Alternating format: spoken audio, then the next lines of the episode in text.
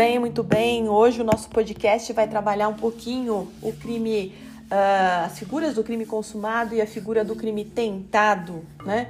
É, a consumação e a tentativa estão previstas lá no artigo 14 do Código Penal, onde ele diz lá: disse o crime, no inciso 1, consumado quando nele se reúnem todos os elementos de sua definição legal, e no inciso 2, o crime tentado quando iniciada a execução não se consuma por circunstâncias alheias à vontade do agente. Vejam que também no parágrafo único nós temos a pena prevista para tentativa, salvo disposição expressa em contrário, pune-se a tentativa com pena correspondente ao crime consumado, diminuída de 1 a 2 terços. Então vejam que para o crime tentado nós usamos qual pena? A pena é prevista para o crime que, em tese, deveria se consumar e não se consumou por circunstâncias alheias à vontade da, à vontade do agente. Então, um exemplo que nós vamos dar é no crime de homicídio, onde o agente caminha por todo o iter criminis, cogitação, preparação, execução, consuma e a, execução, mas ele não consuma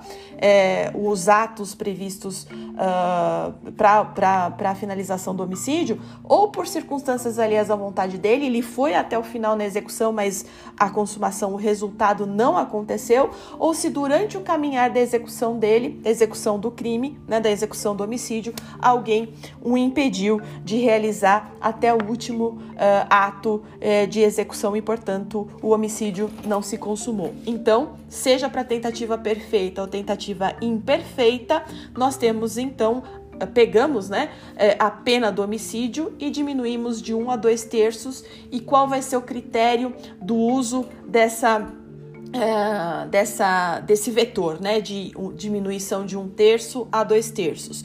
Vocês, magistrados, então, vão é, analisar se quanto mais perto da consumação eu estiver, menor vai ser a diminuição, quanto mais longe eu estiver da consumação, maior será a diminuição de pena para fins de crime tentado. Mas vejam, o que eu estou querendo trazer aqui não é simplesmente só a distinção do que é crime consumado e tentado e qual é a pena da tentativa. Nós temos lá no iter criminis, que é o caminhar do crime, nós começamos com a cogitácio, depois vamos para preparação, preparácio, depois nós vamos para execução, que é executácio, depois nós vamos para consumação, que é a consumácio, e depois no final nós temos o exaurimento do crime, né? Ou a exaurácio. Nós temos então que a regra da, do iter criminis é que o direito penal só pune os atos a partir da execução, né? Da sua execução.